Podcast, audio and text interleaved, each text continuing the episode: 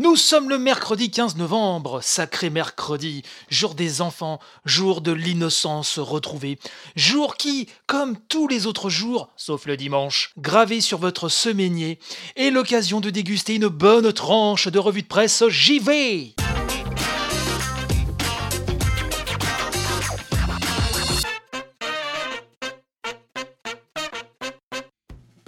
Bienvenue à toutes et tous, quelle joie de vous retrouver chaque matin pour une nouvelle revue de presse JV, une émission qui, toujours dans un processus constructif consistant à classer par ordre d'importance, de date ou de beauté sonore que font les mots en bouche, qui consiste à classer donc toutes les infos immanquables de la veille et parfois même de la nuit, tout ceci pour vous offrir le podcast le plus dévoué, le plus velouté à vos oreilles, le plus plein de trucs, et cette intro est une fois de plus scandaleuse, elle est trop longue et je vous propose de passer tout de suite aux premières news. Oh je me déteste, je me fustige car je le mérite.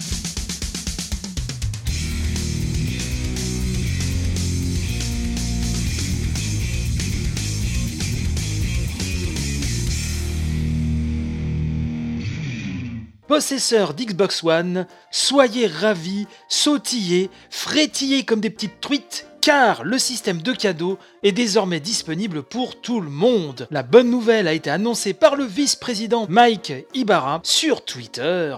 Cette fonctionnalité donc qui consiste à offrir un jeu dématérialisé ou un abonnement à un autre possesseur de Xbox One est désormais disponible pour tout le monde et est sortie de sa phase de bêta test. Elle est pas belle la vie les cocos? Alors hier, je vous ai demandé sur le compte Twitter, donc at revue de presse JV, j'ai lancé un petit sondage pour vous demander qu'est-ce qui influençait votre avis, votre achat, avant de passer à la caisse pour vous procurer un jeu. Alors, ceux qui savent un petit peu euh, sur Twitter, c'est pas évident puisque euh, quand on fait un sondage, on peut mettre que 4 propositions. Donc euh, bon, j'aurais pu en mettre au moins 8 ou 9, mais bon.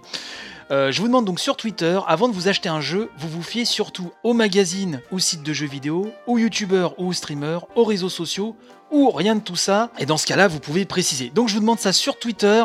N'hésitez pas à aller faire un tour sur le compte Twitter si vous le suivez pas déjà et bah, de répondre parce que je donnerai le résultat dans l'édition de demain ou d'après-demain, à l'heure où euh, j'enregistre cette émission, donc nous sommes mardi soir très tard, n'est-ce pas euh, Vous êtes déjà une centaine à avoir répondu. Hein. donc euh, je vous donnerai les résultats très bientôt dans l'émission. Bref, n'hésitez pas à répondre et j'attends votre petit clic.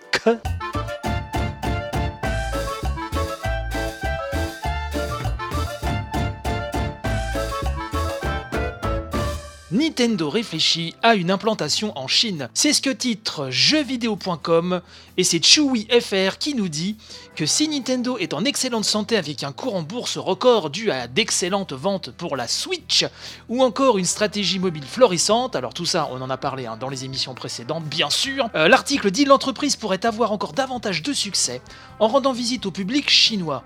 Une initiative à laquelle elle songe sans précipiter les choses. Alors l'article précise également que la Chine est devenue en 2016 le plus important marché du jeu vidéo au monde, avec 600 millions de joueurs ayant généré 24,6 millions de dollars, et non même pas 24,6 milliards de dollars sur les 101 milliards à l'échelle de la planète. Ça, c'est une info de Bloomberg que nous rapporte donc jeuxvideo.com. Le site d'ailleurs continue de nous expliquer un marché des plus conséquents et les investisseurs ont naturellement demandé à Nintendo lors de leur conférence trimestrielle si la firme comptait s'implanter en Chine. Et donc le PDG Tatsumi Kimishima a répondu Nous savons que le marché chinois est très important. Nous avons également compris que beaucoup de consommateurs attendent les jeux de Nintendo là-bas. Nintendo ne peut s'étendre à la Chine seule, et le cœur du problème est de trouver un partenaire afin de proposer nos licences aux consommateurs chinois. Nous concevons la possibilité de trouver un tel partenaire dans le futur. Nintendo continuera d'étudier cette possibilité. Donc Nintendo se tâte, Nintendo se gratouille la testasse, Nintendo y réfléchit. Je pense que de toute façon, s'il y a moyen hein, de glaner des valises de billets en plus, bien évidemment, et ils auront tout à fait raison que Nintendo ira tête baissée. Affaire à suivre donc au prochain épisode. Si ça c'est pas du cliffhanger malade. Romain Mahut sur Gameblog nous dit Star Wars Battlefront 2, deux petits points. EA rétropédale et baisse de 75% le coût de certains personnages. Plus précisément, il nous explique que Star Wars Battlefront 2 fait beaucoup parler de lui depuis plusieurs jours. En réponse à la colère des joueurs face au système de déverrouillage des personnages choisi par l'éditeur américain, ce dernier a décidé de revoir sensiblement sa façon de faire. Ainsi, dans un long message publié sur le site officiel d'Electronic Arts, John Wasilczyk, très dur à prononcer, hein, euh, M'excuse par avance hein, si j'ai écorché le nom de ce producteur exécutif chez DICE, donc qui a annoncé des changements importants apportés au système de crédit de Star Wars Battlefront 2. Changements qui font suite à la bruyante manifestation de la désapprobation des joueurs sur internet depuis le week-end dernier. Et oui, eh, imaginez-vous donc, les héros les plus chers comme Dark Vador et Luke Skywalker, jamais entendu parler, vont donc voir leur coût en crédit baisser de 75%. Alors Luke Skywalker et Dark Vador coûteront désormais 15 000 crédits.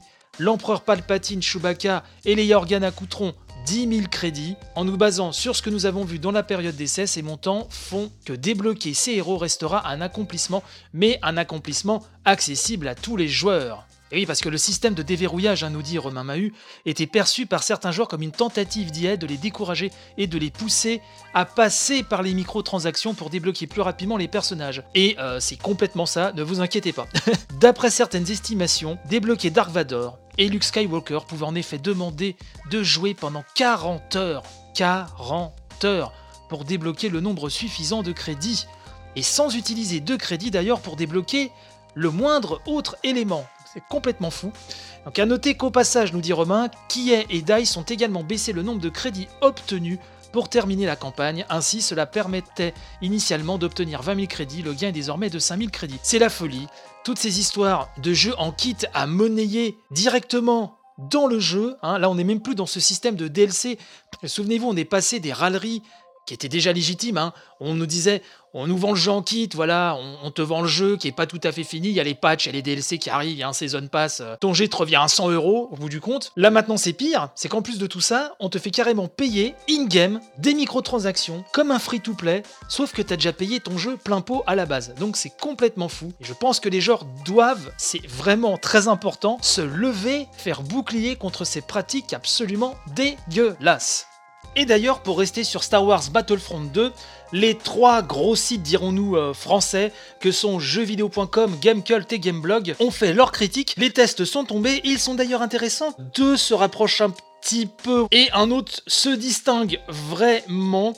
Euh, vous vous en doutez, celui qui se distingue, c'est celui de Gamecult, euh, signé par Stoon. Alors Stoon fait partie des plus sévères de Gamecult, qui est déjà, si vous suivez le site, euh, un site qui a une ligne éditoriale qui est très très très sévère parfois un peu trop, hein, comme je le dis souvent, même si à mon avis Gamecult reste le site d'actu le mieux écrit qu'on ait en France. Mais, mais, mais, mais, mais, mais, pour une fois, je suis assez d'accord par l'avis assez assassin de Stone qui a mis 4 sur 10 hein, à Battlefront 2. Euh, ça rejoint un petit peu ce dont euh, là je vous parlais il y a quelques secondes en tout cas sur ces dérives, sur ces dérives économiques et de microtransactions. Alors Stone nous dit alors que son aîné basait sa proposition sur une philosophie arcade, une emphase sur les déplacements et le skill arme en main, Star Wars Battlefront 2 nivelle la proposition par le bas pour faire miroiter un sentiment de puissance via les Star Cards. Alors les Star Cards, hein, c'est ce qu'il faut acheter hein, voilà, pour débloquer du nouveau contenu. Et engluer la progression dans du grind sans saveur. Beau et respectueux de la licence, il l'est par moments, mais tout cela se fait au prix d'un game design de la frustration uniquement présent pour faire passer les plus candides et les moins doués à la caisse. Ce Battlefront 2 ne mérite ni vos euros, ni votre temps, et il convient de le laisser rouiller comme la carcasse d'un Star Destroyer, bouffé jusqu'à la structure dans le désert de Jakku. Reste finalement un énième cheval de Troie pour la licence, dont les quelques révélations sur son univers ne valent pas l'investissement, et dont les multiples lacunes traduisent clairement la volonté de faire passer client comme créateur pour les dindons de la farce, farce qui, l'on espère, prendra fin avec cet épisode. Donc je vous ai lu vraiment l'intégralité de sa conclusion, sachant que l'article test est énorme, et donc je vous conseille, hein, je vous y renvoie pour euh, voir vraiment les détails et ce qui fait que euh, Stoon a un peu pété les plombs sur ce test, mais c'est un pétage de plomb, je pense, nécessaire. Je n'ai pas joué au jeu. Alors, pour ceux qui suivent l'émission depuis un certain temps, vous savez que je n'étais pas passé à la caisse sur le premier épisode à cause de son aspect multijoueur. Et c'est vrai qu'à la maison, on est très fan de Star Wars et on attendait euh, vraiment beaucoup de cet épisode 2, en tout cas par rapport à son mode solo. Et là, c'est vrai que le modèle économique qui est employé, ces techniques pour pousser le joueur à passer toujours à la caisse, c'est vrai que c'est tout simplement inadmissible. Bref, Gameblog sous la plume de Camille Allard, alors que je ne connais pas, ça doit être une nouvelle euh, de Gameblog. Camille Allard qui, elle, a mis 8 sur 10, donc c'est quand même assez généreux elle dit Star Wars Battlefront 2 tire un trait sur le passé et s'offre aux joueurs sous son plus beau jour. Refonte totale du système de combat spatial, disparition du mode Walker, ajout des classes, gros contenu au lancement, objectifs variés, ajout d'une vraie campagne solo. Tout ce qu'on pouvait attendre dans le premier épisode est enfin là. Donc vous voyez, après, c'est son avis et je le respecte totalement, mais vous voyez que les avis euh, diffèrent et je pense que ça va vraiment se retrouver dans les communautés de joueurs. Elle dit euh, en toute conclusion, à lui seul, le mode spatial pourrait justifier l'achat du jeu, pardon, tellement sa réalisation est grisante. Enfin, la présence des univers des trois trilogies de films aura définitivement raison des fans, leur permettant d'avoir la dose de frisson nécessaire pour les faire revenir longtemps sur le jeu.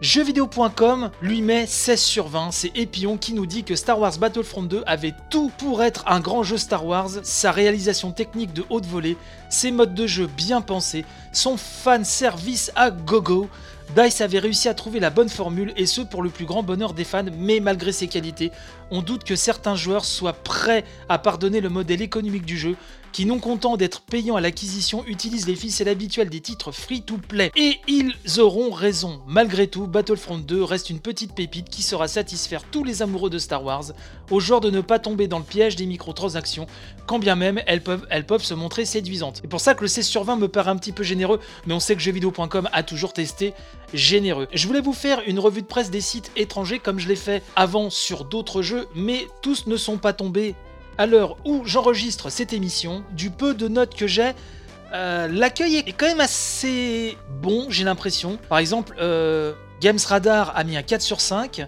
IGN a mis un 7 sur 10. J'ai l'impression que ce sera très certainement à l'image de ce panel euh, que nous offrent ces, ces trois gros sites français.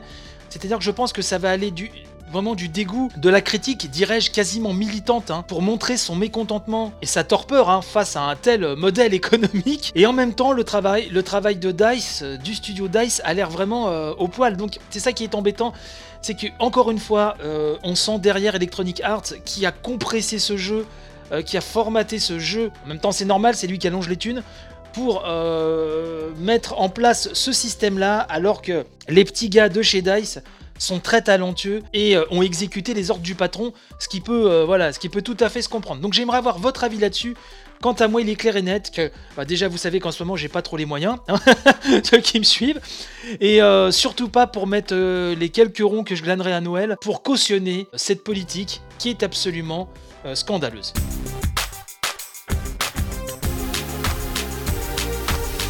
Focus Home Interactive est contre les DLC ou les micro-transactions. Figurez-vous, voilà quelque chose qui fait plaisir à entendre, surtout après la polémique sur Star Wars Battlefront 2. Alors, Cédric Lagarrigue, le président de Focus Home Interactive, a déclaré au site britannique MCV que Vampire, le prochain jeu du studio français Dotnod, sera une expérience solo, sans DLC de prévu et encore moins de micro-transactions. Focus et Dotnod préfèrent envisager une suite si le succès est au rendez-vous. Qu'est-ce qu'un succès? Pour Focus et Dotnode. Alors, Cédric Lagarrigue explique qu'il faudrait que Vampire écoule 500 000 unités hein, pour qu'ils estiment rentrer dans leurs frais et 1 million d'exemplaires vendus pour considérer Vampire comme un gros succès. Je rappelle que Vampire est un jeu mêlant horreur et, RPG pardon, à la troisième personne et qui est prévu pour le deuxième trimestre 2018 sur PlayStation 4, Xbox One et PC et que moi personnellement, ce jeu me fait gravement envie comme disent les jeunes.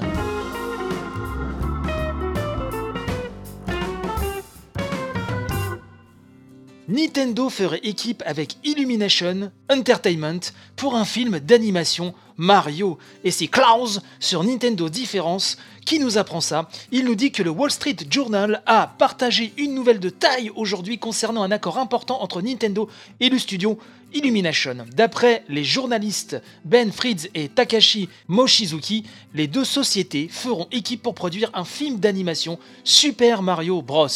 Illumination est une filiale d'Universal Studios fondée par Chris Meledandri qui a notamment produit les films Moi moche et méchant, Le Lorax, Les Mignons, Comme des bêtes et Tous en scène.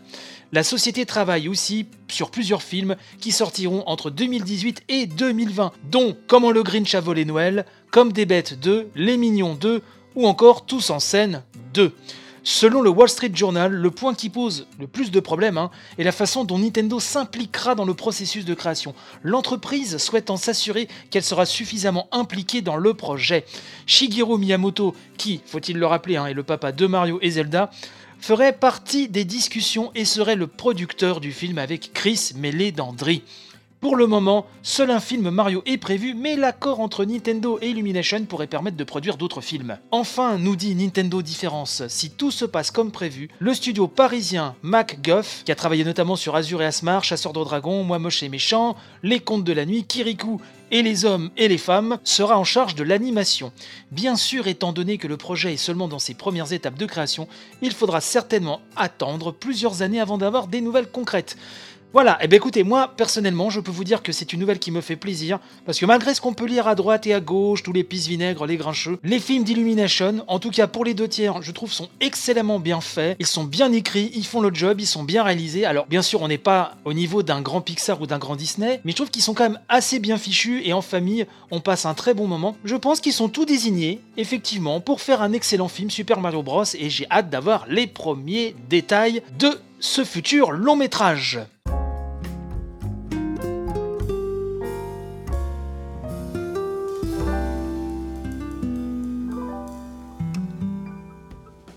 C'est ainsi que se termine cette nouvelle édition.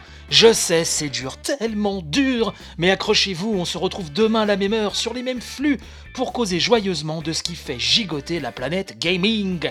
Si vous avez loupé une émission, n'oubliez pas que la revue de presse JV est dispo H24. Et oui, j'ai bien dit H24, et 7 jours sur 7 sur iTunes, Spotcloud, Deezer et YouTube.